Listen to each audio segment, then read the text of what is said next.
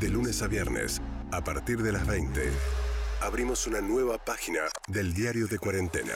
Rapida eh, discesa dei nuovi casi, dei ricoveri. Los dos países más golpeados de Europa han bajado las cifras de muertes diarias por coronavirus. El resumen nacional e internacional del día. Parece que el sistema de salud eh, hubiese colapsado. La región de Valparaíso, las autoridades han confirmado 198 personas contagiadas con COVID-19. Con María O'Donnell y Nicolás Artusi. As we look at the latest numbers in the fight against coronavirus, Cuando vemos lo que pasa en Guayaquil, estar en casa es una bendición. Conéctate con Diario de Cuarentena, lunes a viernes a las 20 horas, solo por Metro. quédate en casa. Estamos con vos. Bueno, chiquis, ¿estamos? Vamos, aire. 8 de la noche, 4 minutos de este martes, 14 de abril del año 2020. 17 grados la temperatura en Buenos Aires. Parece menos, así que calculo que en las próximas actualizaciones del Servicio Meteorológico Nacional vamos a ir viendo el progresivo descenso de la temperatura. Aquí abrimos una nueva página de nuestro diario de cuarentena, el programa especial que hemos puesto en el aire de Metro, para compartir con ustedes algo que pasa a nivel global, mundial, nacional, provincial, barrial. Es impresionante la noticia que cruza absolutamente todos los aspectos, el tema, mejor dicho, que cruza todos los aspectos de la vida humana en estos momentos. Hoy es nuestra décima página del diario de cuarentena, nuestro décimo programa. Siempre decimos, ojalá que sea eh, poco lo que dure, porque eso significaría que la pandemia eh, durará poco también. Mi nombre es Nicolás Artusi. A la distancia, tan lejos, pero tan cerca también la veo a mi amiga María O'Donnell. Hola, María. Muy buenas noches, Nico, ¿cómo estás? Muy bien, décimo programa de Diario de Cuarentena y cómo vamos ya entrenándonos en el uso de la tecnología. Tenemos micrófono ahora, nos vemos con mayor comodidad y soltura. Sí, tenemos que agradecer a Zucca, ¿no? Y Compandila que nos proveyeron los elementos como para poner en marcha este programa, aún no pudiendo estar juntos en el mismo espacio físico. Yo diría los Zucca, porque lo tenemos a Dani Zucca Sí, también claro. ahí. Claro, los Zucca, Pablo y Dani. Una alegría contar con la presencia de, de Dani. Bueno, eh, la noticia más importante del mundo en este momento lo vamos a desarrollar en un rato, que es el anuncio de la eh, administración del presidente Trump de eh, los Estados Unidos, naturalmente, retirar su apoyo económico a la Organización Mundial de la Salud en el peor momento de la pandemia. Pero de eso vamos a hablar en un rato porque la lógica que tenemos es la que impera en los diarios y en los noticieros, empezar con lo nuestro, ¿no, María? Ahí va, Nico, si te parece, arrancamos con las noticias locales. Te cuento porque, porque Majo Echeverría lleva la cuenta, la, mi cor- la que trabaja coordinadora en el programa de la mañana. Hoy es Majo día lleva 20 la cuenta de todo, de todo lleva la cuenta. Me hiciste acordar cuando dijiste que era el décimo programa. eh, te quiero contar que vamos en el día 26 del aislamiento obligatorio y la idea es llegar a 38, casi, casi una cuarentena. Así es que va- vamos a ver cómo continúa después, ¿no? Pero bueno, los títulos a esta hora. eh, bueno, previsiblemente lo comentábamos ayer, Nico, se extendió también la obligatoriedad del uso del tapabocas o barbijo casero, me gusta decir porque es más preciso, eh, a la provincia de Buenos Aires. Algunos municipios ya habían tomado esta determinación, caso de La Matanza, por ejemplo, pero ahora es un tema provincial y así lo anunciaba el ministro de Salud de Axel Kisilov, eh, Golián. Escuchémoslo. Nosotros le, le pusimos eh, cubre nariz boca, porque el barbijo es para uso exclusivo del personal sanitario, ¿no es cierto? O de, o de fuerzas de seguridad, o de gente que esté muy expuesta.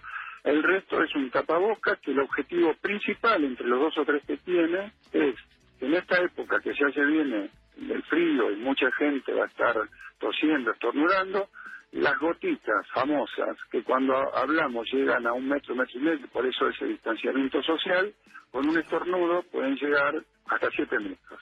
Entonces, ya el pliegue del codo, por supuesto que es eh, muy importante, pero no alcanza, porque por arriba y por debajo del codo escapan partículas. Si yo pongo más barrera, esas partículas se retienen. Ahí va, Nico. Entonces, el anuncio que también es obligatorio en provincia de Buenos Aires, en la ciudad de Buenos Aires, lo contábamos ayer, son muy severas las multas para quien este, esta regulación empieza a regir a partir de mañana para situaciones de eh, uso del transporte público, en comercios. Todos los que te atienden, a su vez, tienen que tener puesto un tapa nariz boca o barbijo casero, como quieras llamarlo, eh, y en toda situación en la que haya posibilidad de contacto, de cercanía. Diego Santilli, el vicejefe de gobierno, hablaba de también esta nueva medida en la Ciudad de Buenos Aires que rige a partir de mañana con multas de entre 10 mil y 80 mil pesos para el que no cumpla. Nosotros hicimos un estudio claro o empírico, por decirlo de alguna manera, de las personas que vivían del exterior. Descubrimos que de mil casos había 50 casos con coronavirus. De los 50 casos, el 70% de ellos, es decir, 35 casos de ellos, no tenían ningún síntoma, es decir, cero síntomas. Entonces lo que decidimos primero fue poner tapabocas. Y ahora lo que hicimos es avanzar un paso más en donde, en el transporte público, llámese tren, subte, colectivo, en los comercios, a, tanto para el comerciante que atiende a la persona como aquel que va a comprar, que tiene que tener uso obligatorio del tapabocas.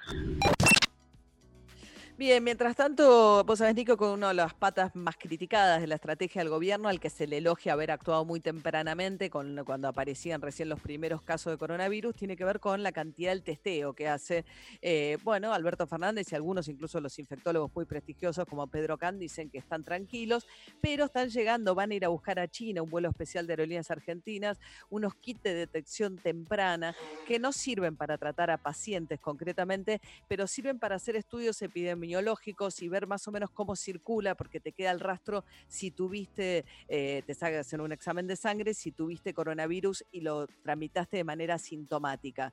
Entonces, pensando un poco, porque es parte también del trabajo de este periodo, empezar a prepararse para una salida progresiva este, y muy lenta, como se espera que sea, de eh, la cuarentena obligatoria, Nico. Una curiosidad que me llamó mucho la atención porque en estos días de eh, infodemia yo estoy más enfocado en las curiosidades, ¿no? De las noticias y en encontrar la grieta de, de los datos, es el mensaje con el que están llegando las cajas de China, las famosas cajas sanitarias con los test de coronavirus. Eh, llegan las este, donaciones de China, llegó desde, desde China un avión con donaciones, ahora está saliendo otro de aerolíneas argentinas hacia allá, y los insumos médicos que mandaron de China estaban en cajas que tenían las banderas de ambos países, de la Argentina y de China, y un mensaje que decía, los hermanos sean unidos porque esa es la ley primera, tengan unión verdadera en cualquier tiempo que sea. Eso decían las cajas que mandaron de, China. Eh, la verdad que a mí me, me sorprendió, también lo sorprendió el canciller Felipe Solá, que destacó que China envíe las cajas de ayuda con donaciones con una cita del Martín Fierro, pero no es la primera vez que hace esto, porque se conoció la semana pasada que cuando China envió donaciones a Italia, lo hizo con las cajas rubricadas por una frase de Séneca que decía, somos olas del mismo mar, hojas del mismo árbol, flores del mismo jardín, y cuando mandó cajas a España, este, las acompañó por un proverbio que serían de, no sé, de, Góngora, no sé, de alguno, de los, alguno del siglo de oro, ¿no? De, este, de, el Inca Garcilaso La Vega, decía, las buenas fuentes se conocen en las grandes sequías, los buenos amigos en momentos de necesidad. Y digo, mirá vos, ¿no? El, el tiempo y el detalle, que si te pones a pensar es muy propio, ¿no? De la filosofía y el, y, el, ver de la vida de los chinos, rubricar las cajas con frases que, que dicen algo de la poesía de los países a donde van. Bueno, parece la galletita china, ¿viste? Cuando terminas de comer, que, se abre y tiene en el medio el mensaje, pero tiene que ver, obviamente, es una diplomacia de China, ¿viste? De hecho, eh, Jack Ma, ¿viste? El dueño de, mm, Alibaba que es la gran competencia mundial de Amazon, eh, hizo donaciones, mientras que Jeff Bezos, o sea, también hay como una diplomacia también y quien se posiciona eh, para China es una oportunidad también, sobre todo con la actitud que está teniendo Estados Unidos, ¿no? En el mundo y algunos de sus, algunos de sus millonarios, como es el caso de Jeff Bezos, ¿no? Pero bueno, lo que sí se calentó acá, Nico, hablabas que va bajando la temperatura, el dólar eh, alternativo. Eh, no está bien técnicamente llamarlo dólar blue porque no es un dólar ilegal. O sea, hoy en Argentina solo puedes comprar legalmente 200 dólares y si, si, haces alguna transacción en moneda extranjera tenés todavía ese recargo del 30%, pero hay maneras legales de acceder al dólar a través de operaciones que pasan por la bolsa. Eh, el dólar MEP, habrás escuchado hablar, se consigue comprando un bono que cotiza en pesos, pero se puede convertir al mismo bono que cotiza en dólares y se vende y te lo haces de los dólares. Ahora, toda esa operatoria tiene un costo. Entonces, el dólar MEP o estos dólares que se consiguen a través de la bolsa se dispararon a cerca de los 100 pesos. Esto despertó una alarma fuerte en el Banco Central, la preocupación además por la brecha de 65 pesos del dólar oficial a los 100 pesos y qué impacto podía llegar a tener esto. Esto tiene una explicación, el Banco Central está emitiendo muchos pesos, hay muchos pesos en la la plaza, los bancos tenían sus pesos puestos en las LELIC y el central le dijo, no, quédatelos porque le tenés que prestar a las empresas y entonces el banco, además los bancos prestan a tasas en pesos muy bajas, entonces el que tiene un mango va a buscar el dólar también como refugio y hay mucho peso. Bueno, en este contexto el gobierno hizo, el Banco Central, perdón, hizo hoy una movida tratando de chupar pesos de la plaza, sacar pesos del mercado para evitar que la brecha entre el dólar oficial y estos otros dólares se siga disparando porque es un factor de mucha preocupación. Hay que ver en los próximos días, se va a anunciar la oferta argentina a los bonistas extranjeros. Hay temor de que si no la aceptan, Argentina pueda caer otra vez en cesación de pago ya de manera definitiva. Así que hay mucho ruido financiero, te diría, con la preocupación de si eso impacta sobre inflación, porque uno dicen, ¿qué me preocupa a mí? Bueno, en, base a qué dólar fijan los precios, los que tienen insumos en dólares. Por ahora no deberían mirar el otro porque ellos importan al dólar oficial. Lo que se importa es al dólar de 65. Ni siquiera pagan el 30% de, de, de impuesto. Eso por un lado. Después se puede activar el Congreso. Cristina Kirchner le preguntó a la Corte si puede votar por Zoom. Los senadores quieren hacer una sesión para... Como nosotros, que hacemos el programa por Zoom. Bueno, ellos pueden votar por Zoom también quieren hacer una sesión para aprobar un proyecto de Máximo Kirchner, que habrás escuchado hablar, que es para grabar los grandes patrimonios, una discusión que se está dando un poco en el mundo entero respecto de como un aporte extraordinario en un momento así de los grandes patrimonios. Y para discutir eso es que Cristina Kirchner antes le dirigió una nota a la Corte diciéndole, deme una declaración de certeza, quiero estar segura que si yo apruebo esto por Zoom, usted me lo va a dar por válido. Eso pasó en las últimas horas. Y por último, Nico, un caso del cual hablamos muchísimo hasta que llegó la pandemia, que era el crimen de Villa Gesell, los rugbyers que, mataron a patadas y a golpes a Fernando Baez Sosa, de 18 años, un 18 de enero, allí en Villa Gesell a la salida de un boliche. Hoy los jueces de la Cámara de Apelaciones le determinaron que van a seguir en prisión. Eh, le confirmaron el procesamiento con prisión preventiva, sin posibilidad de esperar en libertad la decisión, el juicio que van a tener. Recordemos que están acusados de homicidio doblemente agravado por premeditación y alevosía, estos rugbyers que están alojados ahora en la cárcel de Melchor Romero. Fue primicia de este programa, muy probablemente la única primicia que tuvimos, María. ¿Cuál, Nico? Bajó la temperatura. Bajó la temperatura, lo dijimos nosotros primero, ¿eh? antes que nadie. 16 la temperatura en Buenos Aires en este momento, nos podemos jactar de eso. Y 16 minutos pasaron de las 20. Jueguele al 16 si quieren, la quiniela es el anillo.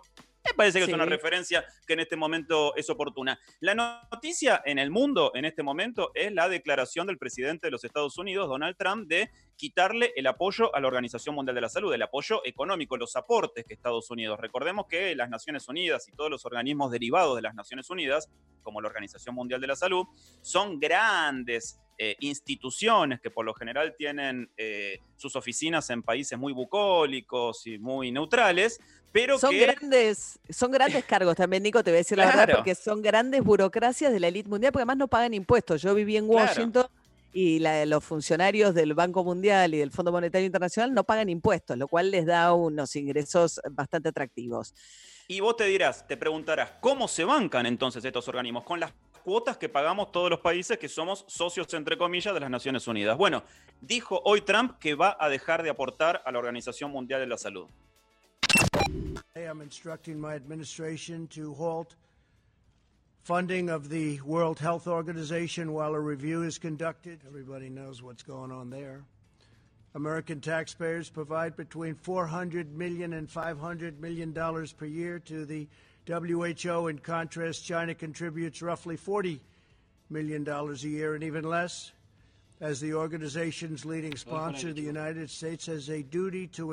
Habla Trump de entre 400 y 600 millones de dólares de aporte del gobierno de Estados Unidos a la Organización Mundial de la Salud, una este, institución que la verdad hasta ahora funciona como el árbitro mundial en, en todo esto y en las pandemias, de hecho es la mayor institución al respecto, pero que no está exenta de muchas críticas, no solo en los Estados Unidos. Hoy se conoció, y la verdad que conmovió el mundo a la mañana, pero pasan tantas cosas que ya nos olvidamos, la carta que Taiwán, que no es integrante de la Organización Mundial de la Salud ni de las Naciones Unidas por presión de China, envió presuntamente a la Organización Mundial de la Salud en diciembre ya advirtiéndoles de una enfermedad que atacaba, eh, que era una forma rara y desconocida de neumonía que había tenido lugar en la provincia de Wuhan, en China, con solo siete casos y que la Organización Mundial de la Salud ignoró. Esto es lo que dice Taiwán hoy.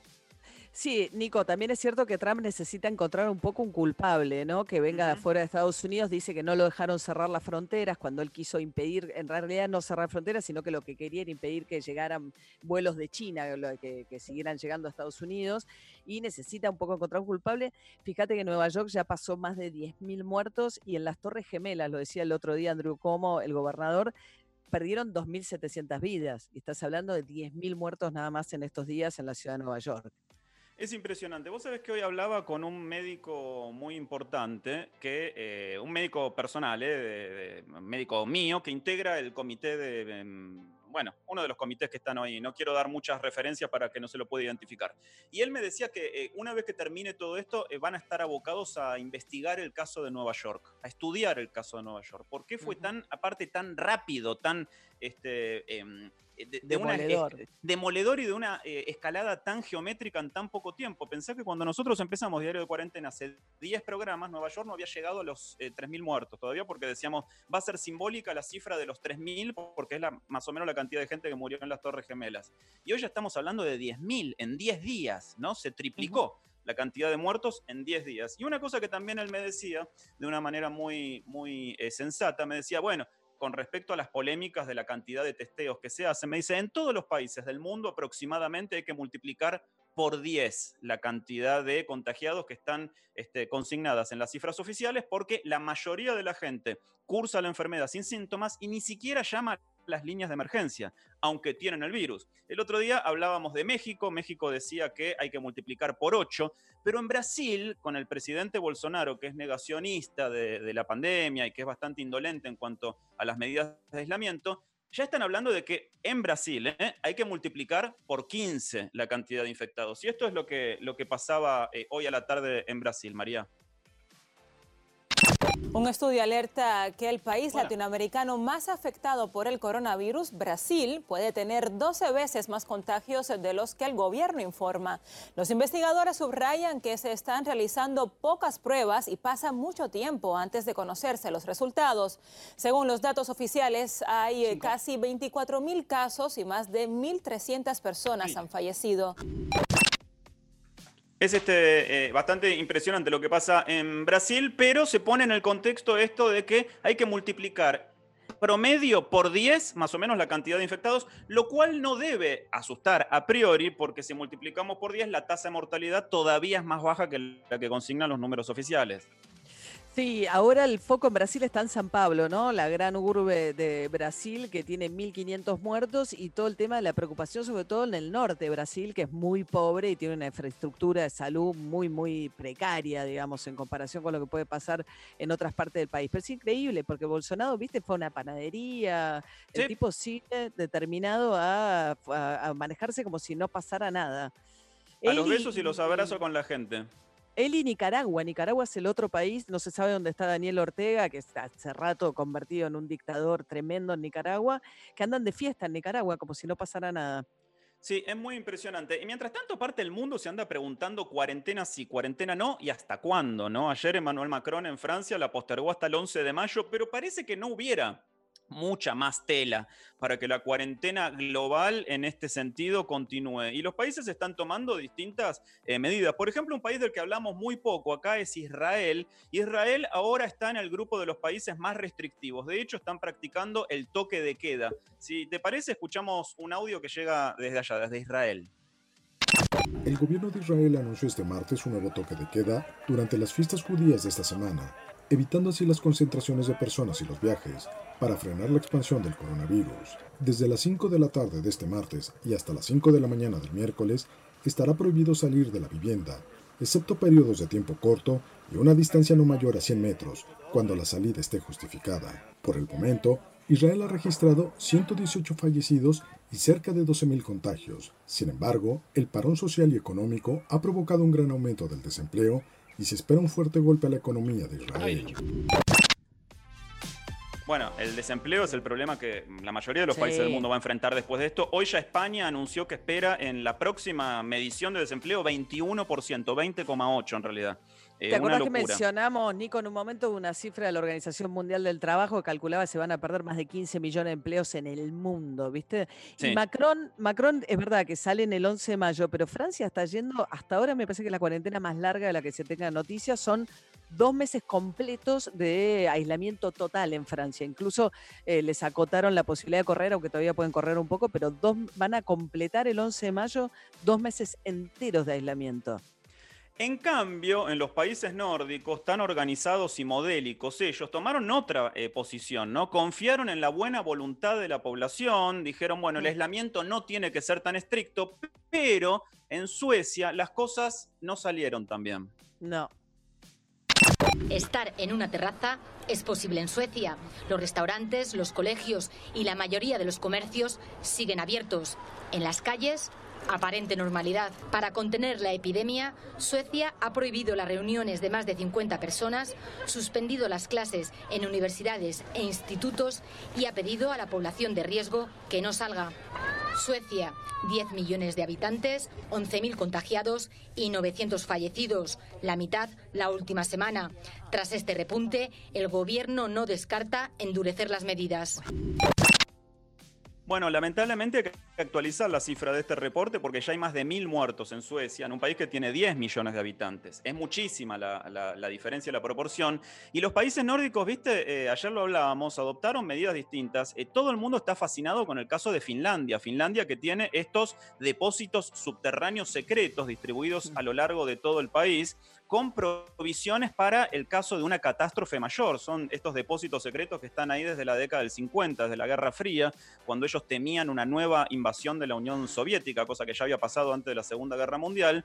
Y las provisiones de, Finlandia no solo eh, abarcan eh, barbijos o tapabocas, eh, vacunas, jeringas, material descartable y demás, sino comida para toda la población de Finlandia por un plazo de seis meses. Tienen guardada comida no perecedera para toda la población por seis meses. Es impresionante la idea de la previsión, ¿no? Y Suecia, su vecino, también tenía estos depósitos de reservas, pero en las décadas del 90 decidieron, igual que Dinamarca, no vale la pena. ¿Para qué más va a pasar en el mundo que no haya pasado hasta ahora? Así que cerraron, desmantelaron el plan de las provisiones, el proyecto de las provisiones, y ahí están. Es muy preocupante entre los países nórdicos el caso de Suecia porque tiene mil muertos sobre 10 millones de habitantes y no hay clase, no hay aislamiento social estricto. Pueden estar hasta 49 personas juntas, lo cual es un montón, imagínate, en un restaurante o en un jardín de infantes, ¿no? Es la cantidad de gente que hay en un aula o en un comedor. Ahí está. Igual, Nico, era graciosa, salió una nota en la revista Forbes que dice que los casos de éxito son los que lideran mujeres, los países liderados por mujeres. Alemania con Angela Merkel, digamos, de éxito relativo en Sí, Europa. Nueva claramente. Zelanda. Nueva Zelanda, Islandia, eh, que decía, era un listado y era gracioso. Decía, las que mejor lo manejaron fueron las líderes mujeres.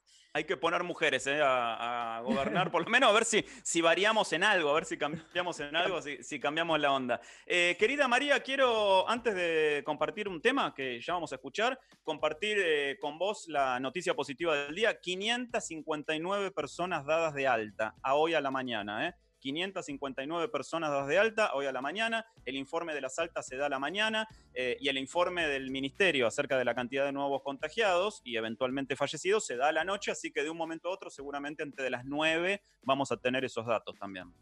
Así es, estamos esperando, siempre cae dentro de nuestro diario de cuarentena, así que seguramente en unos minutos ya tendremos las cifras del día de hoy, pero bueno, la curva viene chata todavía, no, no ha pegado movimientos bruscos que permitan, de hecho te digo, el gobierno de la Ciudad de Buenos Aires hoy estimó, viste que lo vienen corriendo, que el pico venía en la segunda quincena de abril, la primera quincena de mayo, la segunda quincena de mayo, ya están hablando de junio, y la pregunta un poco ahora es si de haber aplanado tanto la curva, lo que va a terminar ocurriendo, que es algo no necesariamente deseable, que es que coincida con el invierno, con la época más fría, el momento del pico. Sí, y hoy el ministro de Educación Trota también sugirió que las clases podrían volver recién después de las vacaciones de invierno. Esto es fines de julio, agosto.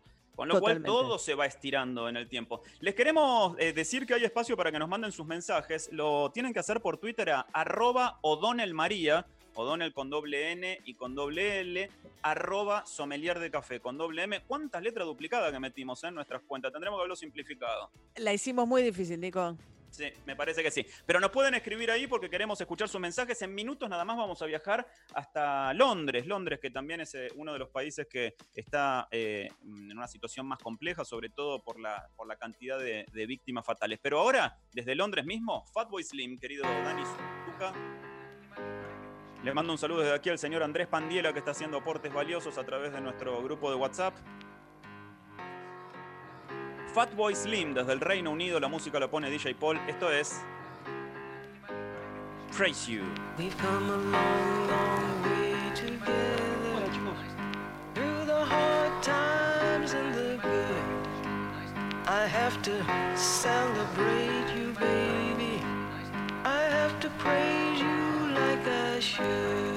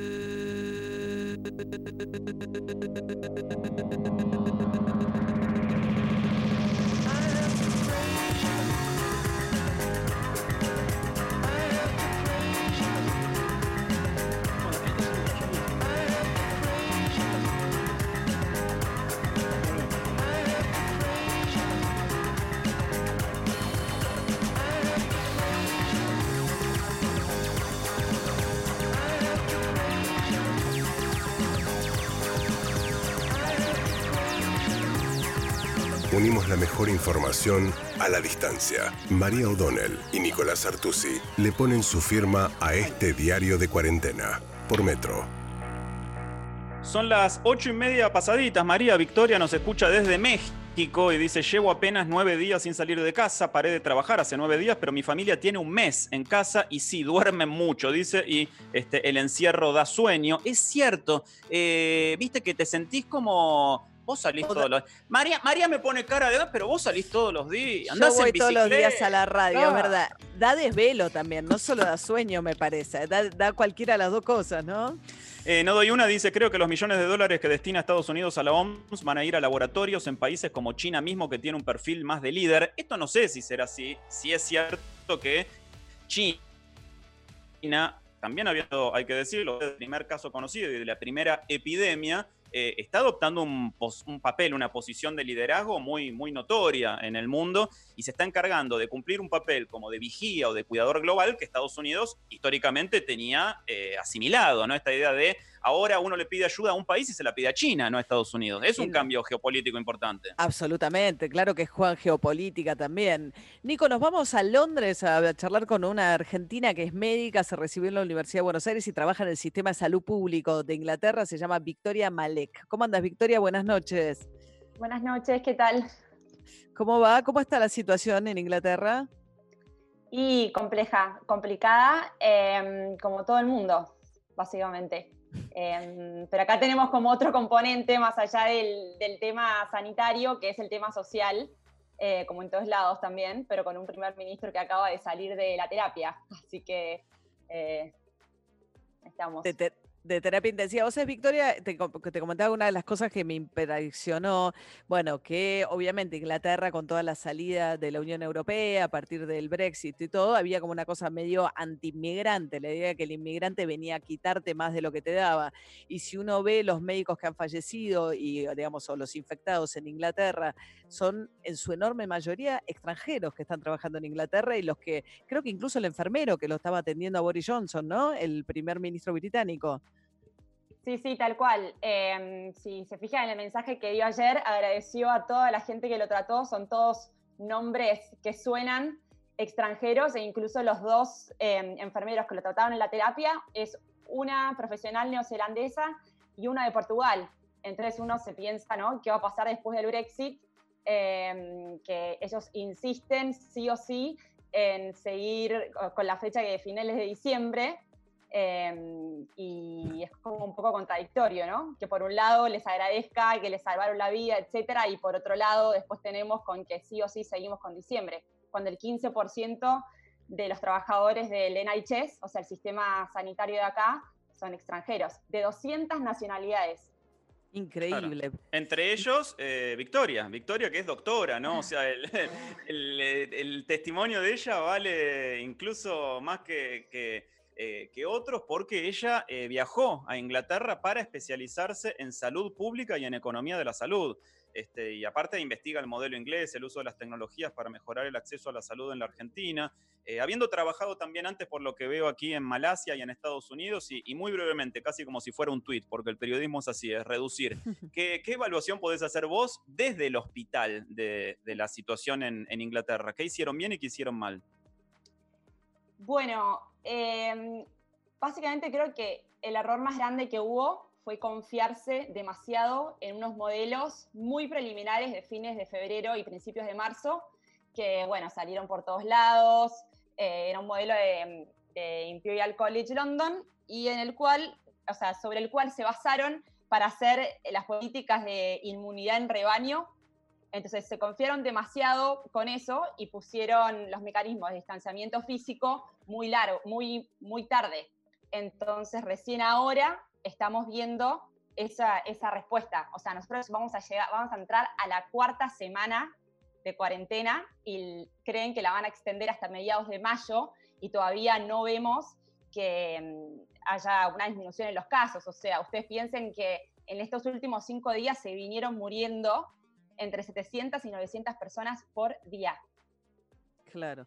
Ahora, Victoria, perdóname, me quedé pensando antes cuando vos decías que gran parte de los médicos que trabajan en el sistema público, porque solo hay sistema público de salud en Inglaterra, ¿no? Son extranjeros. Si llega el Brexit en diciembre, vos, por ejemplo, ¿te podés quedar trabajando en Inglaterra o esa situación cambia para los extranjeros que están ahora trabajando ahí? Sí, primero eh, hay un sistema privado, es muy Ah, pequeño y ah, es para un porcentaje muy eh, chico de la población. En general hay turismo, eh, turismo médico, es como bastante eh, como de lujo, ¿no? Em, pero con respecto a la otra pregunta, es una vez que uno ya está en el sistema, uno se puede quedar. Si es europeo, se, está lo que se llama el settled status o el pre-settled status, y uno que ya ves que ya tiene la visa, ya está. Lo que dicen ellos es que, al contrario, va a ser eh, mucho mejor para todas las otras nacionalidades que no son europeas que quieran inmigrar, porque va a ser un sistema de puntos calificado, etcétera, en el cual eh, todos van a estar eh, evaluados como por la misma, em, los mismos criterios. Ah, que no van a tener prioridad los, los europeos, los de intrazona, digamos, que cualquiera va a estar en iguales condiciones para cubrir los puestos que falten. Tal cual. Eh, bueno, Ahí eso es lo que se dice, ¿no? Vamos a ver. Ahora, eh, más o menos el protocolo es parecido en todos los países, ¿no? Uno tiene que llamar a un número telefónico y ahí recibe asistencia eh, en general del servicio público o del servicio público coordinado con el privado. Pero eh, Victoria, con ella estamos hablando, desarrolló una plataforma para derivar pacientes online en tiempo real que eh, aparentemente podría ayudar a salvar 10 veces más vidas que el proceso tradicional. ¿Cómo es eso, Victoria? ¿Cómo funciona tu idea que a simple vista parece genial?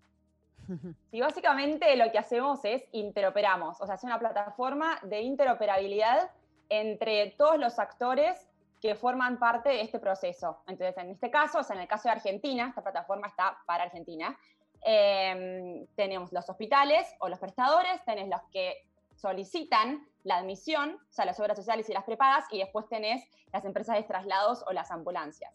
Acá pasa igual, o sea, es un proceso manual y que lleva tiempo y, pasa, y es así en todas partes del mundo y es independiente de la estructura del sistema de salud. O sea, en Inglaterra es igual. Por ejemplo, ustedes ven que está este hospital que armaron en nueve días, que tiene más de 4.000 camas, pero está casi vacío. ¿Por qué? Porque tiene unas, unos criterios muy estrictos de admisión a los cuales también hay que llamar por teléfono para ver si uno puede mandar al paciente ahí. Entonces es como irrisorio. Por un lado tenés, te arman un hospital de 4.000 camas, más de 2.900 camas de terapia, espectacular, pero después tenés que levantar un tubo para derivar a alguien ahí. Bueno, pasa lo mismo en Argentina, eh, con eh, otra infraestructura, ¿no? O sea, incluso más rudimentaria. Así que eh, imagínense cuánto podríamos agilizar el proceso si uno pudiera digitalizar este paso. El tema es que yo entiendo que es bastante riesgoso innovar en una situación como la de una pandemia, pero a veces es la única forma que uno tiene para derivar pacientes rápido y de forma segura. ¿Y es la propuesta que estás haciendo, Victoria, que se haga, que se implemente ahora ese sistema de derivación? Sí, nosotros hace dos años que estamos activos en el sector privado de la Argentina eh, y, hace dos semanas firmamos un acuerdo con el ejército, con lo cual vamos a estar, le estamos eh, dando la plataforma de manera gratuita y vamos a estar eh, ayudándolos con las derivaciones a los hospitales militares, o sea, al central y, el de, al Campo de Mayo y a los de campaña también. O sea, la idea es como agilizar el proceso a esas unidades de emergencia que se han abierto en todo el país. Qué interesante, ah. para que no tengas que llamar vos a una ambulancia, la ambulancia llama al hospital, a la clínica para ver si tiene lugar así y después, ¿no? Mucho papel y mucha burocracia. Tal cual, o sea, es así, está, o el paciente está en el domicilio o viene a la guardia y no hay lugar en ese hospital, entonces ahí entran a llamar uno por uno. Che, ¿tenés cama? Porque además ni siquiera es así, es, che, Juana, che, ¿te acordás de mí? Bueno, ¿no me aceptás a este paciente? Bueno, es que nos pasamos horas analizando el proceso. Entonces, eh, se pierde muchísimo tiempo y además es absolutamente aleatorio, o sea, no hay un análisis de datos de ningún tipo. Después eso, sí. ese, esos registros se pierden. Eh, claro, claro, claro. Y además los tenés más tiempo en la calle, circulando más tiempo de casos sospechosos. Si tiene que ir primero a un hospital y después a otro, tampoco es muy lógico. Súper ah, interesante. Sí. Es este, interesantísimo. ¿Cómo se llama la plataforma, Victoria?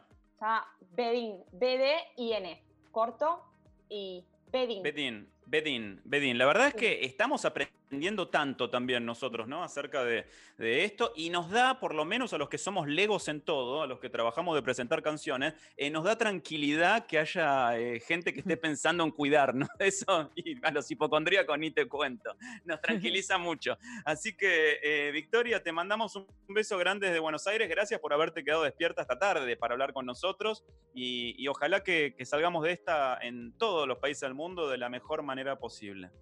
Ojalá, ojalá que sí y que todos podamos volver a la normalidad rápido. Bueno, gracias, Victoria. Un beso grande, Victoria, gracias. Chao, hasta luego. Chao, chao, muchas gracias. Victoria Malek, ella, doctora argentina que vive en Londres. Eh, recién la conozco y no tengo enorme marido, pero ya te digo que es un bocho. ¿eh? Te das cuenta, Victoria es un bocho. ¿Te das cuenta? Sí, Súper interesante. Hay algunas cosas, lo venimos charlando, esto en el mundo de, algo que es urgente y que está buenísimo que se implemente ahora en este contexto, pero muchos de los procesos que se hacen manualmente, pues bueno, hay un momento de aceleración de determinadas herramientas, muchas de las cuales van a quedar cuando pase la, pandemia también. Hay ciertos modos de producción del trabajo que en algunos casos pueden cambiar, en otros no, pero los que puedan cambiar van a cambiar seguramente. Y mientras tanto, esta pandemia sigue dando eh, historias insólitas, historias de vida, eh, gente que la pasa mejor, gente que la pasa peor. Hablamos de los que están sanos, ¿no? Felizmente. Y nosotros tenemos en línea ahora una cantante argentina que está varada en un crucero. Ella trabajaba en el crucero, pero bueno, quedó en una suerte de eh, limbo, ¿no? En una especie de limbo eh, marítimo, se llama Florencia Napoli y está del otro lado de la línea. Florencia, aquí en Metro en Buenos Aires, María y Nico te saludan. ¿Cómo estás? Hola, Florencia. Hola, ¿cómo ahí está. chicos? ¿Todo bien? Muy bien, ahí nos escuchamos. Bueno, Florencia, ¿dónde estás varada y cómo fue tu derrotero para llegar hasta ahí? Está como en un camarote, hay que decir, que la estamos Claro. viendo. Sí, sí. Estoy en mi cabina ahora, estoy en una cabina de pasajeros. Me pasaron hace unos días y eso me, me trajo como otra, otra visión, ¿no? Como un poquito de otro aire.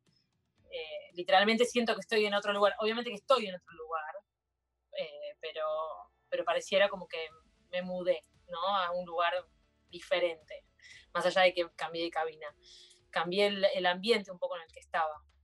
Claro, y, y te Eh, preguntaba, ¿dónde estás? Estoy acá entre Miami y Cuba en este momento Ajá. navegando. Ajá. ¿Y, y cómo fue el derrotero? ¿Cómo, cómo llegaste hasta ahí? ¿Cómo, ¿Cómo fue la situación del crucero?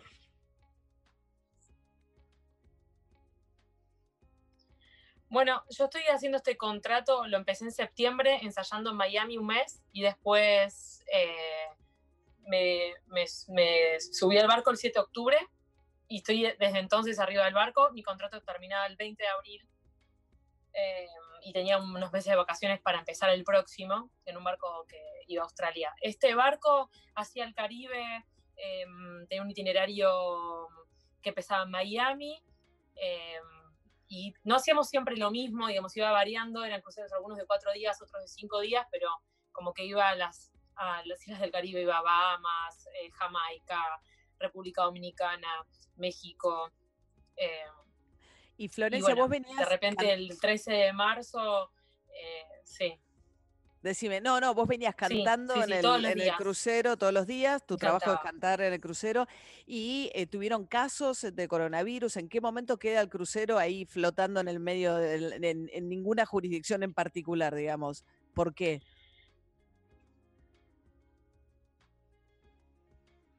Bueno, en realidad nosotros, eh, bueno, sí, yo cantaba todos los días, todos, todos los días, y de a poquito cuando empezó a, a- estar el coronavirus eh, más en, todos lados, porque al principio era como, bueno, hay un virus dando vueltas, como que eso fue creciendo, ¿no? Y, y acá llegaban las noticias medio con delay porque estamos en un barco, nadie tiene como ese contacto con el afuera tan eh, constante, ¿no? Entonces llegaba un poquito más con, como con un poco de delay. Y después ya, cuando la cosa se puso más, más heavy, ya era cuestión de, ya estábamos todos un poco paranoicos, cuando se subían pasajeros decíamos, pero ¿qué onda? ¿Por qué suben pasajeros? Nosotros como que este, todavía estábamos medio como que no sabíamos qué hacer y, y- y lo que hacían eran como tomar medidas preventivas, que ya no podíamos ir a la zona de guest, empezaron a restringir un montón de, de espacios, eh, no podíamos compartir la vajilla, como cosas así, hasta que un día dijeron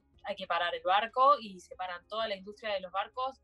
Fue el 13 de marzo, dejamos, paramos en Miami, se bajaron todos los pasajeros que estaban y que fue el último crucero, digamos, y después nosotros seguimos y nos dijeron, bueno, no, vamos a tener como un mes de vacaciones hasta que esto se calme, bla, bla, bla. Y yo dije, esto no se va a calmar en un mes, esto es imposible que en un mes volvamos a la normalidad. Entonces la primera semana fue como unas vacaciones, que estábamos solamente los del crew y hacíamos shows para, para nosotros y teníamos como la vibra alta haciendo shows y cosas de entretenimiento, que fue más o menos una semana y, y después nos dijeron, bueno, la semana que viene, chicos, se van a ir todos porque, bueno, esto va para largo, no, no vamos a retomar en un mes, nos vamos a mandar a las casas. Y no, pasado, no pasó un día que nos reunieron a la mañana y nos dijeron, no, se van hoy. O sea, en realidad nos habían dicho dentro de una semana y al final nos dijeron, se van hoy. Empezaron, empezamos a armar las valijas, todo, y nos dijeron que iban a sacar pasajes esa noche y todos los que pudieron irse se fueron, pero ya había algunos que no conseguimos pasaje. O sea, la empresa se encarga de conseguirte el pasaje, pero no, no consiguieron para algunos de nuestros países y bueno, para el mío no se consiguió. Y ya la semana siguiente, cuando era el próximo Miami, las fronteras estaban cerradas, así que yo no me pude volver. Pero vos no podés volver porque no podés entrar a la Argentina o no podés volver, o estás navegando pues no podés desembarcar en ninguna costa, no te toma ningún país.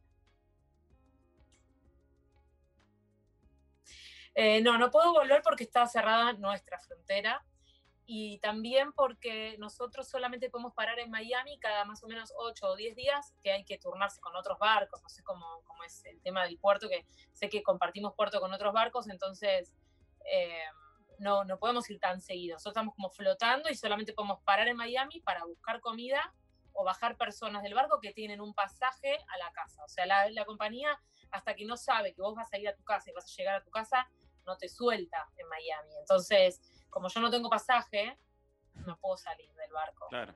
Y el pasaje me lo consiguen ellos y como ahora otra cuestión es que Trump eh, tampoco permite que la tripulación viaje en vuelos comerciales. eh, tampoco puedo viajar en vuelo comercial, entonces hay que esperar charters eh, y justo que coincida el charter, que tenga un lugar y que sea justo el día que yo estoy en el puerto. O sea, como que se tienen que dar muchas cosas en simultáneo, entonces está, está un poco complicado. Claro, y mientras tanto ya está con el resto de la tripulación que queda ahí viviendo en el crucero, según la Guardia Costera de Estados Unidos, solo en Florida hay 35 cruceros varados ahí en las costas de Florida, así que se entiende por qué hay que compartir el, el puerto con otros barcos. Florencia, te mandamos un beso grande acá desde Buenos Aires y ojalá que todo se solucione pronto y que puedas volver rápido a tu casa. Te deseamos todo lo mejor desde acá. Gracias. Gracias, adiós. Florencia Napoli, ¿eh? Gracias, les mando un beso grande.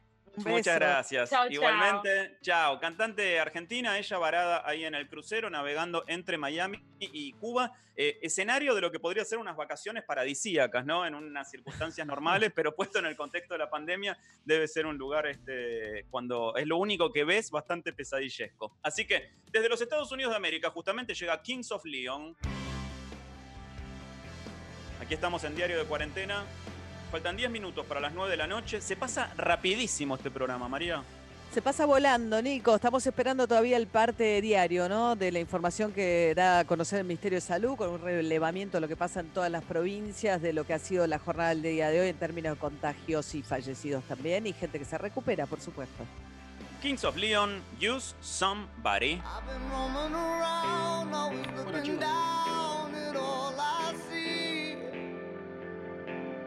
Painted faces fill the places I can't reach. You know Me da that I mucho could delay con la use segunda. somebody.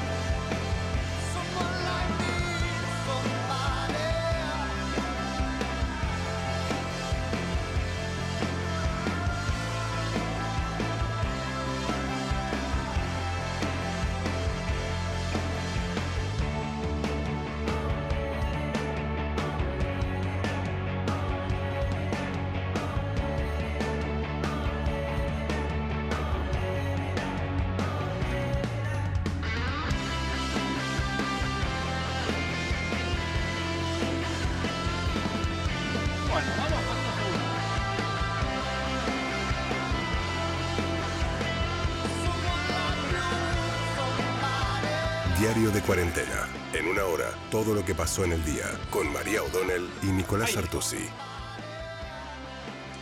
Amigos, faltan 7 minutos para las 9 de la noche. Tenemos 16 grados de temperatura en Buenos Aires. Y despedimos de la lista de música de DJ Paul a los Kings of Leon. Con este tema que ya es un pequeño clásico de Metro 95.1, Use Somebody. Y nos queda todavía recibir el informe diario del ministerio que no ha llegado, María. No ha llegado Nico, no sabemos por qué. Habitualmente hasta ahora no hay ningún hecho para sospechar de que haya algo ocurriendo inusual. Sigue siendo este, baja, digamos, la ocupación de las terapias intensivas. Vos pensás que hay 8.400 camas en total y hoy en día hay solo 100 camas ocupadas por casos de coronavirus. O sea que, y tienen la mitad desocupadas, que es lo que está un poco buscando el gobierno, que se vayan, este, la estrategia es fundamentalmente ir vaciando, ¿no? Lo máximo que se pueda las, las camas de terapia intensiva para que cuando llegue el pico puedan absorber la demanda extraordinaria que van a tener. Un hecho que yo creo que es para pensar un montón y que me, me ha hecho pensar mucho todos estos días es que gran parte de esas camas que ahora están vacías es porque no nos movemos y no hay accidentes viales. En Argentina se mueren 22 personas por día de accidentes viales. Entonces tenemos que también tomarnos muy en serio en algún momento esas vidas que como que nos acostumbramos, ¿no? Que son 22 muertos por día en accidentes viales y todo lo que significa además, si lo querés ver muy fríamente en términos de los costos para el sistema de salud, eh, tener esa cantidad de accidentes, que obviamente tiene que ver no solo con la imprudencia, sino con la infraestructura y otra cantidad de cosas, pero eh, me impresionó que en parte el parate va a, a generar una baja en la cantidad de accidentes de tránsito para que haya espacio para que lleguen las víctimas de corona- coronavirus, ¿no? Sí, eh, hablando de la calle, vos sabés que hoy tuve la posibilidad de no salir en todo el día, pero ni a la puerta, nada, nada, nada. Y sí recibí comentarios de gente y vi también eh, en redes sociales, sobre todo en Twitter, de gente que sigo referencias a que hoy es el primer día de los 26 que llevamos de aislamiento obligatorio en el que vieron mucha gente en la calle. Hoy se, hoy se transmitió eso y está amparado por, por eh, datos, eh, datos del gobierno de la ciudad que detectó entre la semana pasada y esta un aumento de gente desplazándose en el transporte público también. Bastante bueno, notorio. A ver, Nico, hay una parte que la esperaban porque están empezando a funcionar los bancos, si bien es con turno. De hecho, por ejemplo, viste que le estaban funcionando transporte público todo el tiempo con cronograma de feriados y ahora en las horas pico funciona con cronograma de horarios comunes y durante las horas no picos co- mantiene el cronograma de feriados. O sea que esperaban tener que absorber un poco más de gente en la calle. Pero sin embargo, yo vi mucha también, eh, sobre todo me han mucha cola volviendo hoy de la radio frente a Rapipagos, mucha gente Ah, que sí. acá se paga todo en efectivo, entonces la gente sale a pagar la- las, este, los servicios públicos, por ejemplo, y ves mucha cola para ir a pagar servicios públicos en la calle. Increíble. Sí, eh, eh, muchas de las cosas que nos van a dejar después como moraleja o como eh, dato para hacer una captura de pantalla de esta época es también la bajísima bancarización que tiene la gente en general. Nosotros porque nos manejamos en un núcleo urbano y, y- y formamos parte de una eh, ciudad que está muy conectada. Pero el otro día leí una, eh, veía en un noticiero una cifra que hablaba de uso efectivo de los medios bancarios es cercano al 23 o 24% por parte de la población. Es bajísimo. Es muy, muy bajo, porque hay también mucho trabajo en negro, tenés un 40% Claro. del trabajo en negro, son fuera del sistema bancario. Y una de las cosas, viste, que ayer anunciaron eh, que, que casi eran 8 millones de personas las que van a cobrar estos 10 mil pesos, que dicho sea de paso, la noticia de hoy es que ya trascendió y es razonable que van a volver a dar ese, ese mismo monto, ese mismo universo en mayo, de otros 10 mil pesos. Pero una de las grandes dificultades es cómo hacen para pagarlo, porque es mayoritariamente gente que no tiene cuentas bancarias, los que tienen asignación universal por hijos, los que la están cobrando sí, porque ya están dentro del sistema del ANSES, de hecho son los que ya cobraron. Pero hay 5 millones de personas a las que le tienen que pagar el 21 de abril o de acá al 21 de abril, y en parte el trabajo en este momento es saber cómo hacer para poder pagarles sin que se vuelva al mar como esa situación que vimos en las calles el Día de los Jubilados. Sí, eh, la verdad que son nuevos dilemas que se abren también en esta época y, bueno, veremos cómo se resuelven, ¿no? En este momento, en este momento empieza a palpitarse ya eh, la hora del aplauso para los médicos porque falta un minuto para las eh, 9 de la noche. Esa es una costumbre que no se perdió en los 26 días de cuarentena y sobre todo no solo porque es un reconocimiento justísimo para los médicos y el personal de la salud en general, sino porque es el momento de la catarsis, es el momento en el cual la gente abre el balcón, grita por la ventana, toca alguna este, algún instrumento, una pandereta. Digo la pandereta porque tengo la loca de la pandereta acá cerca y el loco de la bubucela, que se convirtieron ya en personajes del, del barrio, ¿no? Pero dura poco, por lo general no llega a los tres minutos el, el aplauso para los médicos, pero es una de las pocas, este, uno de los pocos rituales que pudimos sostener en este tiempo y no me parece menor, ¿eh? Te digo que no me parece menor. No, no, y a medida que se acerque junio, si es ahora el pico, como dice el gobierno de la ciudad, este, lo iremos escuchando cada vez más fuerte. Por suerte, recuerden en la ciudad de Buenos Aires, a partir de mañana, barbijo obligatorio o tienen entre 10 y 80 mil pesos de multa. Fíjense, hay que tomar algunas precauciones, sobre todo para sacárselo, hay que lavarlo, pero no es tan complicado. Puede ser barbijos de tela, barbijos de algodón, se puede hacer con una remera, se puede hacer con una media. Está lleno de tutoriales este, las redes sociales. eh, y bueno, nada, hay que acostumbrarse a una nueva modalidad para poder andar en las calles de la ciudad de Buenos Aires y también en provincia ahora. Querida María, en este pequeño clásico de Diario de Cuarentena nos vamos a despedir con un tema compuesto para la ocasión. ¿Qué te parece? Ya escuchamos a eh, Los Auténticos Decadentes, Sting con Jimmy Fallon. el Resistiré de los eh, españoles. También Alito Vitale, también. Y ahora Vitale. el que dijo buenas, me parece que vi luz y subí al quinto piso, es eh, Pitbull. Pitbull, Ah, ¿de verdad? Sí, Pitbull. el rapero. Sí, Pitbull, que quiere ayudar a sus fans a combatir la tristeza. Este, así que nos vamos a despedir eh, con Pitbull, pero antes la Acaba de llegar. pone- acaba de llegar el parte diario, así que te voy a, a dejar eh, que lo compartas, María. Dale, Nico, hoy acaba de difundir el Ministerio de Salud el parte diario que da cuenta de eh, eh, reporte vespertino, 166 nuevos casos. Ahí hay una suba, pues veníamos a un ritmo, esto lo digo en memoria, pero veníamos a un ritmo de aproximadamente 100 casos al día, tenés 166 casos, sin embargo, por suerte, en términos de víctimas fatales, si bien por supuesto cada muerte es para lamentar, son cuatro las nuevas muertes, tan lejos de lo que ha sido eh, algún día que se fueron más de 12, por ejemplo. Así que bueno, cuatro nuevas muertes, eh, dos hombres de 76 años y otro de 81 años en la provincia de Buenos Aires y dos mujeres también de 78 y 91 años, o sea, dentro de lo que se considera, eh, la, digamos, el grupo de mayor riesgo. Así que ya tenemos 2.440 casos positivos en la Argentina, Nico. Y tres provincias que siguen con el marcador en cero, Catamarca, Chubut y Formosa. Y en mi barrio, por lo menos, los aplausos hoy están sonando más fuerte que nunca. Así que el reconocimiento para los médicos y extendemos los aplausos también eh, a los artistas que componen canciones para levantar la moral en estos días, María. ¿Escuchamos un poquito de Pitbull y nos despedimos sobre eso, Nico? Claro que sí. Te mando un beso grande, María O'Donnell, y nos reencontramos mañana. Muchas gracias.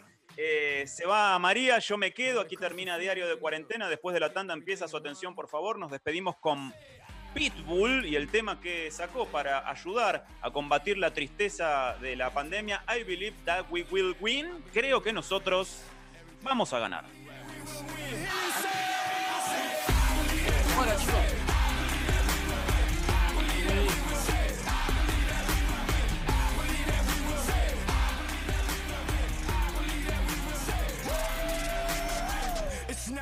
Fall, it's how you get back up. And what don't kill us make us stronger,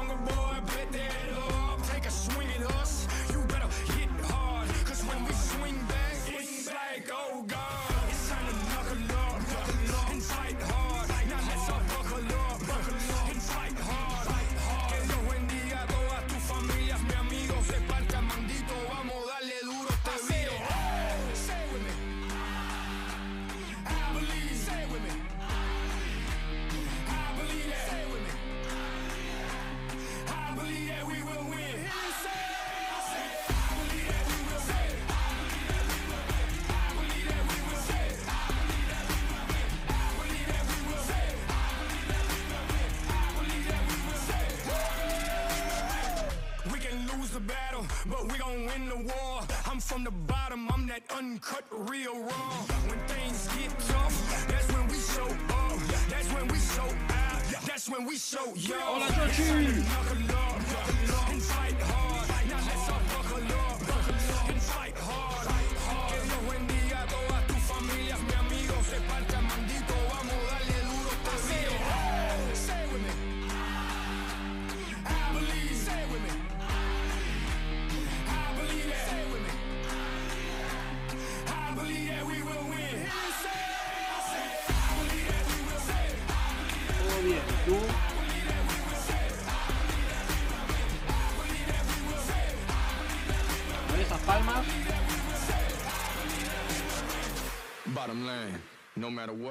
Quédate en casa. Somos Metro. Y estamos con vos.